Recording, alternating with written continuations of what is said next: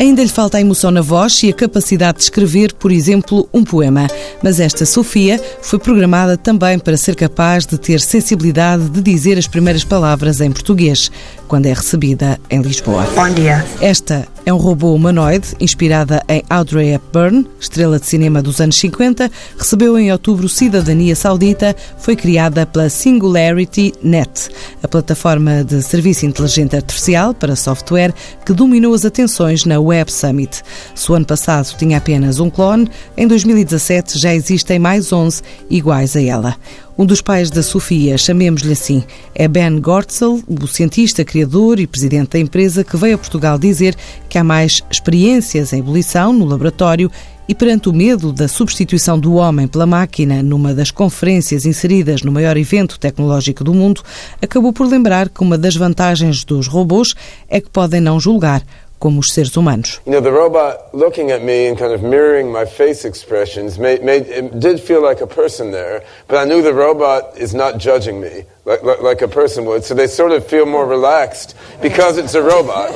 Das emoções às ilusões, Marco Tempest, considerado guru da realidade aumentada, conhecido pela série de televisão The Virtual Magician, conseguiu duplicar o número de drones numa plateia, explicando que não é magia, mas sim fruto de uma equipa de trabalho com recurso a muita nova tecnologia e que está por detrás de qualquer ato de ilusionismo. But the truth is that the secret behind many illusions is technology.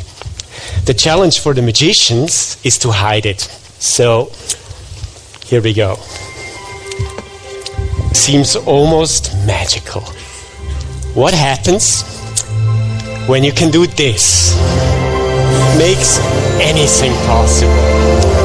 A era digital vai fazer a humanidade avançar mais nos próximos 20 anos do que nos últimos 300, é o que defende o humanista alemão nascido em Bona, Gerd Leonhard, que junta telemóveis, tablets, smartphones, consolas e afins no que chama de kit da velocidade para alertar para a manipulação da mente e domínio do digital até no mundo da alta finança. As 20 maiores empresas do mundo são tecnológicas e há domínio da computação em setores como o petróleo. A juntar ao avanço da máquina no posto de trabalho humano, defende que está na altura dos poderes político e económico agirem para travar o crescente e previsível descontentamento social. Where is this going? Yeah? It's quite clear humanity will change more in the next 20 years than the previous 300 years. And that's not an overstatement, that's an understatement. It's also going to be about construction. What works for people? That is the key question, right? You know, what works for society, for all of us? This is a key question. Os robôs podem provocar uma perda superior a 5 milhões de empregos nos próximos 5 anos, nos 15 países líderes. Os cálculos do Fórum Económico Mundial vão mais longe. Indicam que dentro de 3 anos a perda pode superar os 7 milhões de postos de trabalho só na Europa. São dicas para se lançar o debate público, a começar por aqui pela TSF. Será que os robôs nos vão tirar os empregos? A mim, a ti e aos ouvintes que nos escutam? É que estamos todos ameaçados. No Fórum TSF, queremos ouvir a opinião dos nossos ouvintes sobre um tema que já não é apenas ficção científica. Estamos preparados para a quarta revolução industrial que pode acabar com 5 milhões de empregos e colocar em causa as contas da segurança social? E como é que devemos eh, escutar a proposta, de, por exemplo, de Bill Gates, que diz que o Estado deve cobrar um imposto às empresas por cada robô que substitui um trabalhador? Queremos ouvir a opinião dos nossos ouvintes. Este é um tema que os preocupa? Um outro constrangimento lançado a debate durante a Web Summit, a cibersegurança. Desde as chamadas fake news, notícias falsas de Donald Trump, ao cibercrime, com um dos piratas informáticos mais famosos do planeta pelo trabalho desenvolvido em duas décadas no combate a este fenómeno, que lhe valeu o título de pirata ético. Nas Night Summits, conversou com o jornalista da TSF, Vítor Rodrigues Oliveira. Este cubano, radicado em Miami, já ajudou a NASA, o Exército dos Estados Unidos, várias multinacionais como a Google ou a IBM, ou mesmo a ONU e até algumas estrelas de Hollywood. Agora, Ralph Ashmendia, supervisor técnico do filme Snowden, do Oliver Stone, está preocupado com a incursão de pirataria no setor hospitalar. Alguns dos problemas mais preocupantes vemos-los no sistema de saúde, por exemplo, que podem ter muito pouca segurança no que diz respeito a dados dos pacientes, o que é muito preocupante porque quando alguém rouba informação de um cartão de crédito crédito, ninguém vai morrer, mas se alguém rouba ou modifica o registro de um paciente, pode morrer. O ransomware é um dos esquemas. Portanto, acesso à informação e integridade da informação são muito importantes nesses casos que afetam as pessoas, afetam a realidade. You know, human cases. You know, it really affects reality. Daqui para a frente, com o aprofundamento da chamada internet das coisas, tudo ficará interligado. Eh, Quão difícil é que será a tarefa de perseguir e combater a cibercriminalidade neste novo contexto? Well, it is already very difficult, and uh, I think the the main thing that we have to become better at is identifying the threat. Já é muito difícil. O que temos, sobretudo, de melhorar neste momento é a identificação da ameaça. É nisso que somos mesmo maus neste momento. Em média, as pessoas demoram 229 dias a descobrir que foram alvo de um ataque de piratas informáticos. E isso é muito tempo. Por isso, o impacto nas pessoas tem que ver com o tempo que demora até saber. Porque depois podemos agir em conformidade assim que sabemos. Esse tem sido o meu enfoque nos últimos dois anos. Como é que eu posso pegar em algo tão complexo como isto e fazer com que o consumidor fique mais atento, sem que fique assustado e que, na verdade, seja um entretenimento, quase como um jogo, porque essa é que é a questão, como reduzir esse número de 229 dias para horas ou mesmo minutos. Is to make this a better, to, to bring that number from 229 days down to hours, if not minutes. Foi supervisor técnico do filme Snowden. Eh, Em que medida é que o caso Snowden, na sua opinião, mudou a percepção que temos hoje dos hackers? Well, it certainly had an impact on a global scale. Certamente teve um impacto à escala global. Os hackers eram muito vistos, especialmente pelos média, como criminosos. É só dizer a palavra. E é como se fosse um ladrão de bancos com computadores. E depois, no caso Snowden, a questão abriu-se com a atividade dos hackers a ser encarada como algo mais do que cibercriminalidade.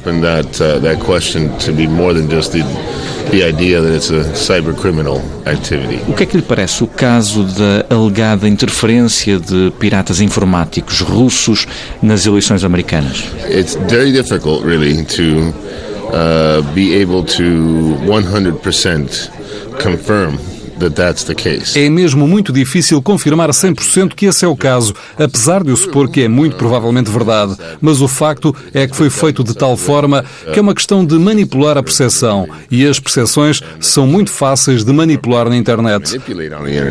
There's no question that now hacking, if you will, has.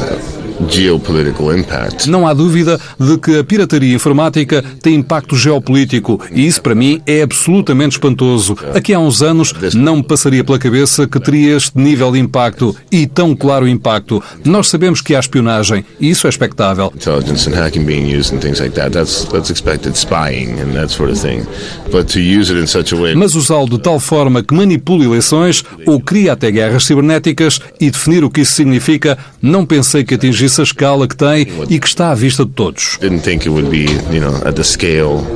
That it is in, in the public eye. Do cibercrime ao ciberespaço, a Uber veio a Lisboa falar da parceria com a NASA para criar um sistema de controle de tráfego aéreo capaz de controlar veículos que circulem a baixas altitudes e o CEIA, o Centro de Engenharia e Investigação Aeronáutica de Portugal, anunciou o primeiro carro drone, um projeto desenvolvido com a ajuda da Embraer, mas que tem já o primeiro protótipo previsto para 2019, a pensar no transporte citadino, tal como acompanhou o repórter José Milheiro. O futuro das cidades superpovoadas e supercongestionadas tem que passar pela mobilidade vertical, com corredores aéreos acima das ruas.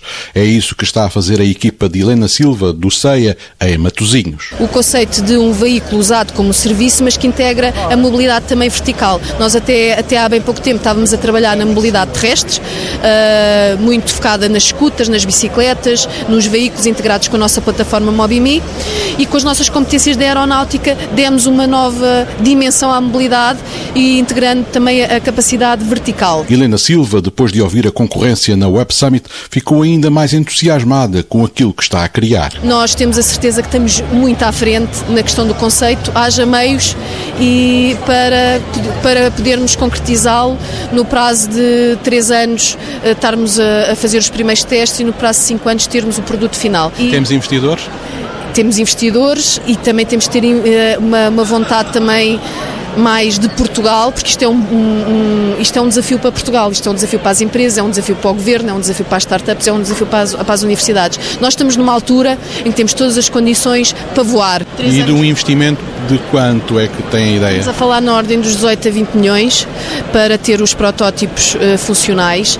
Estamos a falar de muita integração de tecnologia que existe, mas de muitos testes e de pensar muita legislação e de preparar e de preparar as cidades para isso. Há um trabalho muito grande a fazer, tal e qual como nós fizemos na altura da mobilidade elétrica. O investimento para chegar aos protótipos ronda os 18 a 20 milhões de euros, mas é dinheiro para antecipar o futuro de uma máquina que para já tem um nome de código. O FlowMe é composto por três componentes. Uma, uma componente que é uh, o do drone, que faz, faz descolar, que se acopula a um habitáculo e que e o habitáculo por si só quando, tá, quando faz a versão terrestre uh, a população AGV. AGV é um quê? É um, um, um carro, um, uma plataforma autónoma que anda sozinha. Estas três componentes são ligadas, a, ligadas em tempo real ao nosso sistema MobiMe. Portanto, se eu precisar só de um veículo autónomo, eu só vou ter o habitáculo e, a, e, e o AGV. E se eu, se eu, precisar de um serviço, porque preciso de ir do ponto A para o ponto B de uma forma mais rápida, o utilizador chama o, o serviço vertical e, e assim é acoplado a, a, parte do drone. Fica ao critério do cliente o tipo de serviço que deve chamar, consoante as necessidades do utilizador. Outro projeto desenvolvido a partir de Portugal, o software para a gestão de clínicas veterinárias que quer conquistar outros países e esta semana tentou captar mais investimento. A presença da PET Universal na Web Summit já vem do ano passado, à altura em que captaram investimento para o desenvolvimento da tecnologia. O presidente da PET Universal, Luís Pinto, revela que este ano os objetivos são outros. Nós conseguimos, que foi eh, aqui no, no Web Summit no ano passado, nós conseguimos captar investimento, fechamos aqui o negócio, claro, concluiu-se depois, mas conseguimos eh, esse investimento aqui. Este ano estamos já em negociação com outros investidores, a conversa já correu muito bem, vamos reunir novamente para a próxima semana talvez consigamos fechar. E assim esperam, de acordo com Luís Pinto, captar financiamento para o marketing e para as vendas desta aplicação que serve os médicos veterinários. Nós temos um software de gestão para clínicas veterinárias e hospitais. Nós queremos primeiro uma solução de gestão da hospitalização. Quando os animais ficam internados, hoje em dia eles são tratados com, com base em papel. O veterinário cria uma ficha em papel onde faz o plano de tratamento que depois os enfermeiros usam para fazer o acompanhamento. Nós criamos uma versão digital destas fichas. Assim conseguimos poupar imenso tempo aos veterinários, conseguimos aumentar o rigor clínico e diminuir os erros, conseguimos também aumentar a faturação. Há muitas coisas que não são registadas de forma correta depois não são faturadas ao cliente e nós conseguimos assim ajudá-los. Esta aplicação é também um convite à partilha de dados entre médicos. Nós gostávamos que os veterinários começassem a partilhar informações e a trocar dados entre eles. Ainda é difícil, mas temos estado a conseguir convencê-los que efetivamente a cooperação uh, das tecnologias seria uma vantagem para eles. Eles na realidade já o fazem. Quando uma clínica mais pequena necessita de um exame que ali não tem, envia o animal para um hospital maior. Nós estamos interessados em também estamos a desenvolver um conceito permitir que a clínica consiga aceder uma plataforma de reservas online, do hospital há muitas, trocarem os dados de forma tipo digital de e funcionalidades para o cliente o próximo passo, de e mais umas coisas para, para os hotéis também, é pensar nos uh, donos um dos bichos e criar uma aplicação que, é uma que faça a gestão das também. consultas e dos tratamentos dos animais de estimação. No pior ano de sempre em matéria de fogos florestais, também tecnologia portuguesa procurou investidores no maior evento tecnológico do mundo para fazer crescer a app de prevenção de fogos florestais. O nome é inglês, mas a tecnologia é portuguesa. Bee to Fire Detection quer estar em todas as torres de vigilância das florestas. A tecnologia, como adianta João Matos, passa por instalar no terreno uma série de sensores desenvolvidos pela empresa. Trabalhamos com três tipos de tecnologia: espectrometria óptica, com câmaras térmicas e com câmaras ópticas. E depois também com estações meteorológicas e, portanto, e depois temos uma solução que engloba a inteligência artificial para trabalhar toda a informação e poder uh, dar-la da melhor forma a quem está nas salas de controle. João Matos, da B2 Fire Detection, acrescenta que esta ferramenta é importante no apoio às decisões de comando da proteção civil ou dos bombeiros. Damos informações sobre quando é que existe um incêndio, onde é que existe um incêndio, como é que se deve ir até o incêndio, que tipo de atitudes é que se deve tomar, como é que o incêndio se pode propagar. Um, e que tipo de atitudes é que se deve tomar para poder ajudar a apagar o incêndio no fundo, darmos uma ferramenta completa de apoio à decisão. Recentemente tivemos em Portugal uma situação de incêndios muito violentos em junho e agora em outubro. O que é que poderia mudar no terreno se eh, o vosso conceito estivesse implementado? Este tipo de conceito permite que nas salas de operação se tenha em tempo real a, a ideia do que é que se está a passar e em simultâneo da meteorologia que é criada em função do incêndio. No fundo, é dar informação a quem precisa dela e a quem pode atuar.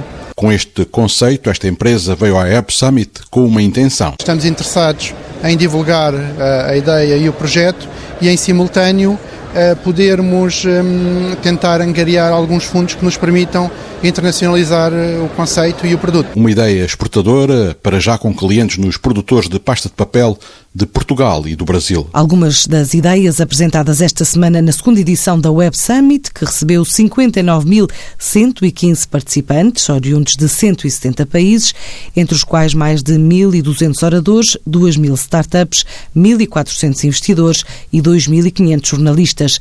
É um evento que ainda tem margem para crescer, na opinião do fundador. Paddy Cosgrave admite que em futuras edições podem ser aproveitados outros espaços complementares em Lisboa. Este é um campus, mas em Lisboa tem muitos outros edifícios fantásticos. Na segunda-feira não estávamos a usar este espaço e organizámos a Cimeira para a inovação das empresas.